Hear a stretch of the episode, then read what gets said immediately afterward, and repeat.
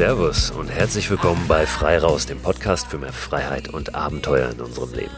Ich bin Christoph Förster und begrüße euch heute deshalb mit Servus und nicht mit Moin, wie sonst aus Hamburg, weil ich nicht in Hamburg bin, sondern gerade in München. Und da sagt man ja wohl Servus, würde ich meinen. Ich bin heute für eine meiner Lesungen hier. Es gibt ja noch ein paar nachzuholen von Anfang Juli, wo ich vollmundig Open-Air-Lesungen angekündigt habe, dann leider mich doch der Coronavirus, das Coronavirus erwischt hat. Und ja, jetzt hole ich ein paar von den Terminen nach. Heute in München, wenn ihr das jetzt hört, dann ist der Termin in München schon rum, auch der in Nürnberg schon, aber es folgen dann zumindest noch ein paar Termine, ein paar Vorträge bei Globetrotter. Ich werde werde in allen großen Globetrotter-Filialen in diesem Herbst noch sein. Ich werde in Hamburg noch in einem ganz tollen kleinen äh, Karten- und Buchreiseführer-Fachgeschäft sein. Dr. Götze Land und Karte heißt das. Ich werde noch auf dem Travel Festival von Merian sein in Wiesbaden. Im Ahoy Waldencamp, schönes kleines Festival in Mecklenburg-Vorpommern. Das allerdings, wenn ihr diese Folge am Tag des Erscheinens hört, schon morgen, übermorgen stattfindet. Also ja, ja, an diesem Wochenende, dem mittleren September-Wochenende. Wenn ihr euch dafür interessiert, wenn ihr noch vorbeikommen wollt, kurz entschlossen oder auf eine der anderen Veranstaltungen, guckt gerne vorbei auf meiner Website unter christoförster.com. Da findet ihr die Termine alle aufgelistet. Würde mich freuen. Es ist momentan für diese ganze Veranstaltungsbranche echt eine schwierige Zeit, auch für die Menschen, die auf solchen Veranstaltungen aktiv sind, die lesen, die Musik machen, die irgendwas vorführen oder Workshops anbieten, weil sich doch irgendwie im Verlaufe der letzten letzten zwei Jahre so ein bisschen, ja, eine andere Einstellung zum Rausgehen zu Veranstaltungen ähm, etabliert hat. Äh, warum auch immer. Ich dachte mal, äh, jetzt geht's wieder los. Jetzt ähm, ist es bei allen so, wie es bei mir ist, dass ich total Lust habe, wieder mich zu treffen, mich inspirieren zu lassen. Auf der anderen Seite verstehe ich natürlich aber auch jeden, der da noch so ein bisschen skeptisch ist. Also gebt euch einen Ruck. Ähm, wir werden schöne Abende miteinander haben oder Nachmittage. Wenn ihr wollt, schaut da mal vorbei und guckt euch einen Termin aus. Ich will heute in dieser Folge darüber reden, wie wir das hinkriegen, dass wir stärker werden, dass wir besser werden, dass unser Körper leistungsfähiger wird, aber nicht nur im Sinne von immer mehr powern und Gas geben, sondern äh, auch im Sinne von vielseitiger. Also dass unser Körper mehr kann, dass wir mehr können, als wir es bis dato tun. Das heißt, ich will auf das Prinzip gucken, was einer Verbesserung, einer Weiterentwicklung des Körpers und überhaupt unseres ganzen Systems zugrunde liegt. Das ist immer sehr individuell, natürlich, wie das am Ende aussieht. Also es gibt jetzt hier keinen Trainingsplan oder keinen, äh, was auch immer für einen Plan, keine Gebrauchsanweisung, aber dieses äh, Prinzip, was dem zugrunde liegt, das ist doch immer gleich und ich glaube, es ist sehr wichtig, das zu verstehen und wirklich sich auch nochmal zurückzuholen und für sich zu schauen, wie kann ich das für mich anwenden. Mir ist daran gelegen, nochmal rauszustellen, wie wichtig das ist, immer wieder Neues zu tun, immer wieder Dinge zum ersten Mal zu tun und uns immer wieder herauszufordern. Letztendlich ist es nämlich genau das, was uns nach vorne bringt. Und darauf will ich heute ein bisschen konkreter, ein bisschen gezielter eingehen. Mir ist nämlich in letzter Zeit immer wieder aufgefallen, wie bequem wir doch sind und wie wenig wir das oft merken, dass wir immer in so einem Trott, in so einer Monotonie uns aufhalten. Gerade auch, wenn es darum geht, und das macht mir tatsächlich so ein bisschen äh, Sorge oder bringt mich zumindest sehr zum Nachdenken, wenn wir drauf gucken auf die äh, folgenden Generationen. Ja, ähm, ich bin ja nun auch äh, Mitte 40 und da bin ich langsam in so einer Position, Situation, da dann doch auch draufschauen zu können, äh, auf die Generationen, und das sind dann ja doch äh, zwei, drei, die danach folgen, also die unter mir sind vom Alter her. Und ich habe Kinder, da ja bleibt das gar nicht aus, da immer mal wieder drauf zu schauen. Und ähm, ich muss da wirklich ähm, oft mich ein bisschen zusammenreißen, oft auch den Kopf schütteln, wie bequem ähm, dort auch Kinder aufwachsen und ähm, erzogen werden und wie wenig da auch die Möglichkeit gegeben wird von den Eltern, wirklich dass mal Dinge passieren, die außer der Reihe sind, dass ähm, da Reize auf einen selbst einwirken oder auf diese Kinder einwirken, ähm, die mit denen sie irgendwie nicht umgehen können, die die ungewohnt sind, wo vielleicht auch die Eltern gar nicht wissen, was passiert hier gerade, ähm, dass aber das nicht nur für Kinder oder für eine junge Generation, sondern eben für uns alle total wichtig ist, dass Dinge passieren, dass wir Dinge zulassen, dass wir uns Dinge aussetzen, ähm, für die wir jetzt noch keine Lösung haben, für die unser Körper noch keine Lösung hat. Das ist natürlich immer mit einer Angst verbunden, ähm, die, die in uns steckt und die da dann besonders zum Tragen kommt. Aber genau das ist letztlich das, worum es geht, ja auch bei einem körperlichen Training. Und das ist mir nochmal so bewusst geworden. Da würde ich ganz gerne heute ähm, so, eine, so eine Brücke hinschlagen, weil ich, ähm, wie gesagt, glaube, dass es wichtig ist, das einmal zu verstehen und dann auch zu übertragen auf verschiedene Ebenen des Lebens. Und deshalb will ich erstmal auf das körperliche, auf das sportliche, körperliche Training gucken.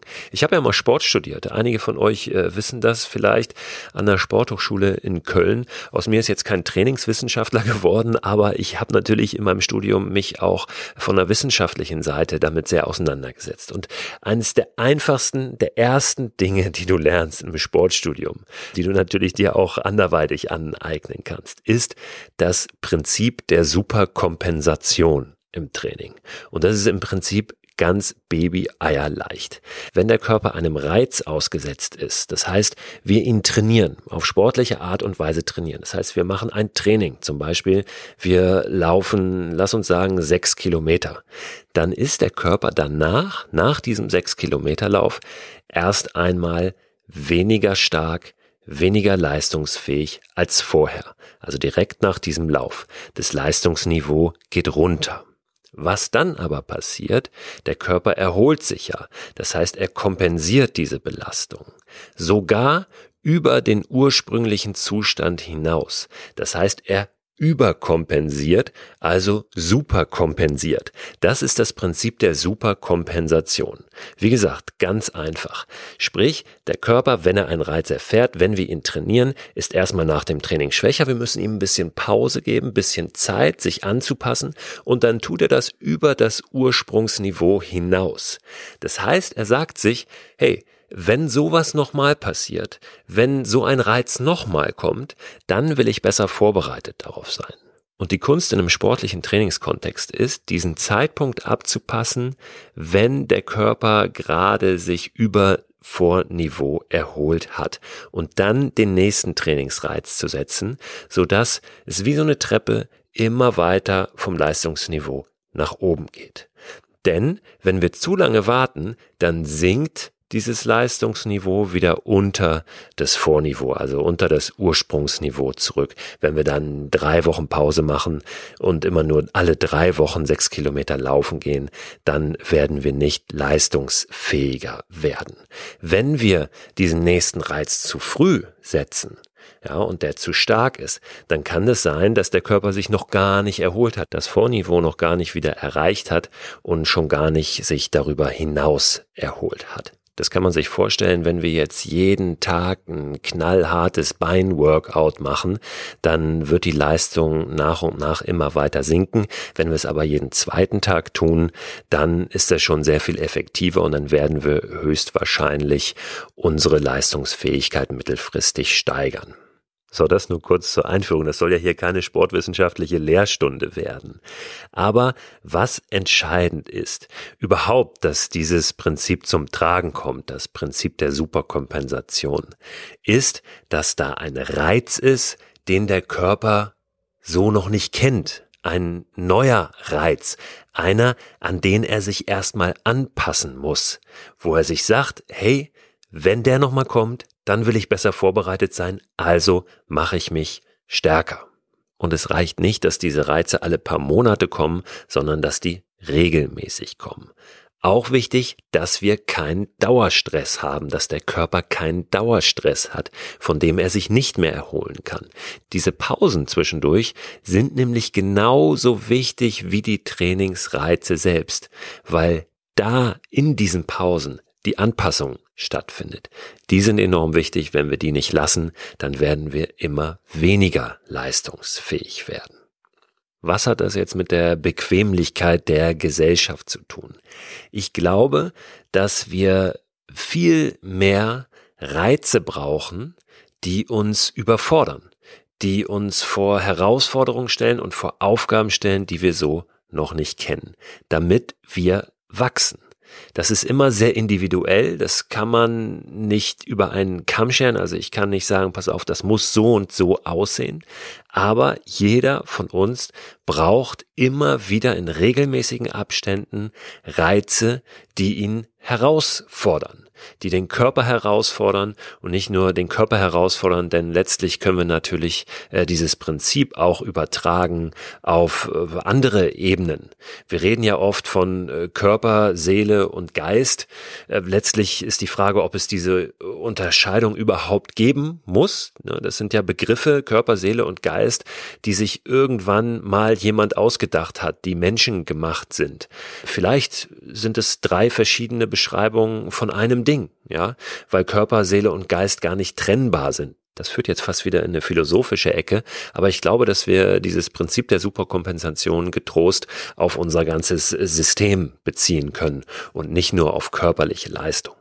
Also nochmal, wir brauchen regelmäßig Reize, die uns herausfordern und die uns manchmal auch ein bisschen überfordern. Das ist ein ganz schmaler Grad und ich will mich jetzt hier gar nicht hinstellen und sagen, wir sind alle verweichtlicht, es muss äh, alles, früher war alles besser, ja, und äh, wir müssen harte Kerle werden. Kerle, da geht's nämlich schon los. Da sind wir äh, bei einer relativ alten äh, Sicht auf die Welt, ja, ähm, noch einer sehr patriarchalen Sicht auf die Welt. Sei mal ein Mann, sei ein Kerl.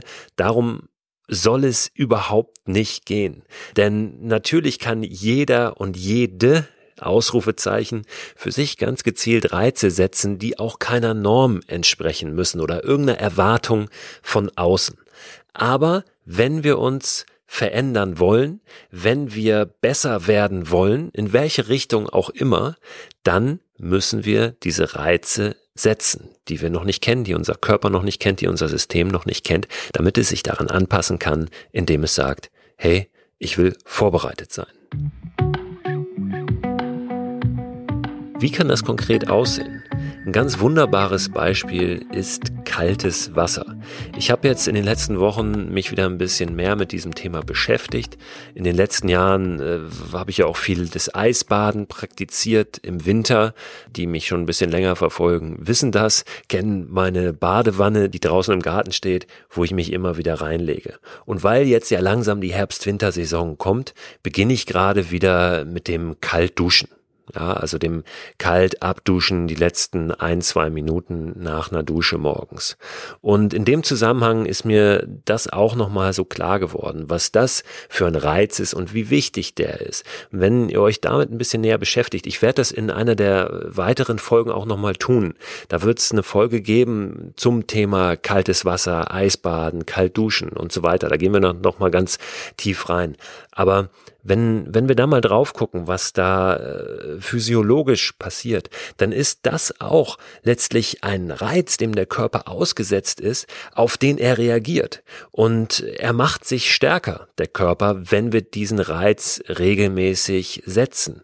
Er verändert sich tatsächlich, also er wandelt äh, verschiedene Fettanteile um. Das braune Fett äh, wird mehr, das weiße weniger und dadurch gelingt es dem Körper zum Beispiel äh, besser besser, sich selbst aufzuheizen, was ganz interessant ist, auch äh, für diesen Winter, ja, wenn es um Thema Energiekosten sparen geht. Aber auch dazu werde ich äh, in einer weiteren Folge nochmal was sagen.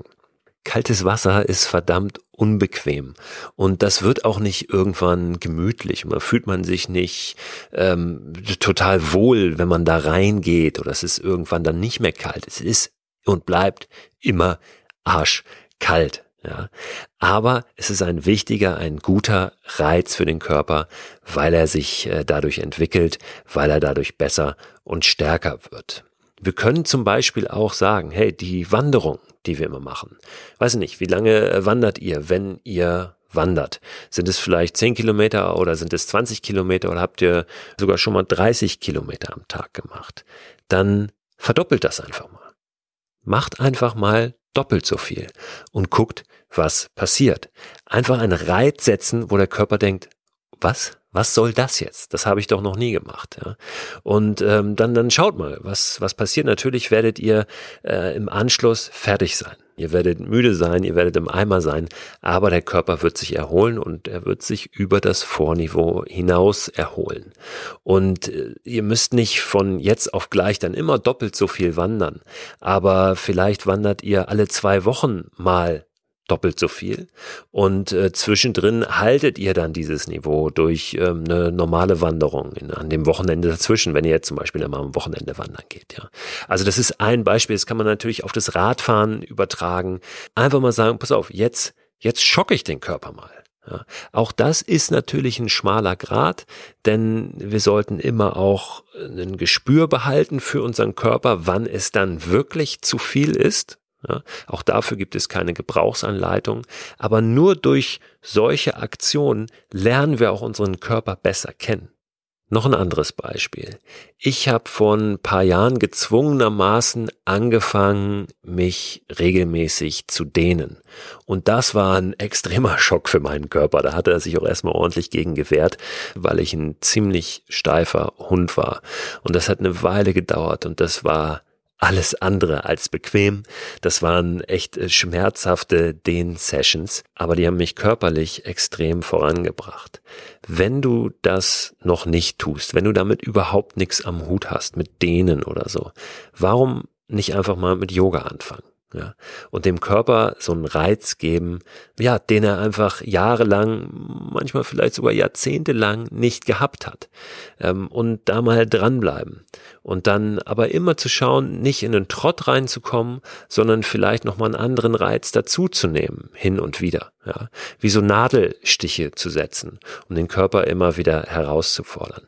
Wenn du das schon lange machst mit dem Yoga, da gibt's ja auch viele, die das lange praktizieren, fang doch mal an, dir klassisches Pilates anzuschauen zum Beispiel. Also nicht dieses äh, Gymnastik-Pilates, was oft in Fitnessstudios unterrichtet wird, sondern wirklich klassisches Pilates an Geräten. Klassisches Pilates wird ja an Geräten unterrichtet. Ich habe einen guten Freund, äh, auch schon mal hier in einer Podcast-Folge aufgetaucht, mit dem ich im Tretboot durch den Nordostseekanal gefahren bin, der so ein Pilates, ähm, ich will nicht sagen Guru ist, weil es immer so negativ behaftet ist, aber jemand, der sich unfassbar gut mit Pilates auskennt. Der hat ein Studio in Hamburg, da stehen Geräte drin, das sieht aus wie in einer Folterkammer. Ja, diese, diese Geräte, die Josef Pilates, äh, es war ein, war ein Deutscher tatsächlich, der diese Trainingsform erfunden hat, in Anführungszeichen. Ähm, aus Mönchengladbach kam der.